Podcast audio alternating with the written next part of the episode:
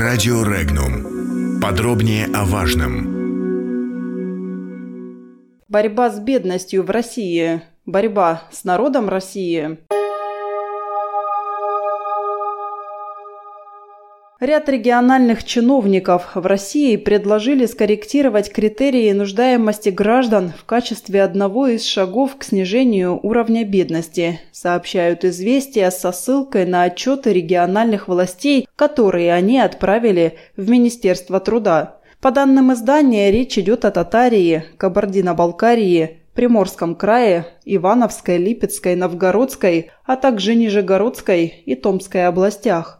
Так, например, в Ивановской области чиновники выделили группу ленивых бедных, которые имеют дополнительное имущество, но не умеют или не хотят им воспользоваться для повышения своего благосостояния продать, сдать в аренду или использовать земельный участок для дополнительного источника продуктов питания.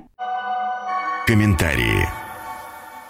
Главный вопрос в предложении лишить государственных пособий мнимых бедных в социальной справедливости. Об этом заявил заведующий кафедрой Российского государственного социального университета Михаил Гундарин. Комментируя предложение о том, что изменение критериев нуждаемости может стать одной из вероятных мер по сокращению количества малоимущих, он пояснил – Главный вопрос для наших дней – вопрос социальной справедливости. Только под этим углом и можно принимать решения насчет того, кому платить пособие, кому нет. Деньги ведь небольшие, и не в них дело. Факт, что крохотные пособия получают и те, для кого они годятся один раз в ресторан сходить, и те, кому несчастные три тысячи реально облегчают жизнь. Неформальная занятость стала головной болью для властей многих регионов, ибо рушит статистику благосостояния и ничего не приносит в бюджет. Особенно это касается сельских регионов, вроде Алтайского края. Там и правда есть формально безработные, имеющие прекрасный доход, но есть и реально нуждающиеся. И как отделить четко и однозначно одних от других? И возможно ли это сделать вообще? Явно не по признаку наличия огорода. А пока таких критериев нам не озвучено, любые действия в данном направлении будут восприниматься так. Последние отбирают. Вряд ли властям нужны такие настроения, и без них народ недоволен слишком многим. Поэтому, полагает Гундарин, в федеральном масштабе передела пособий не будет, ну а на местах он возможен, однако вряд ли будет полезен хоть кому-то включая власти.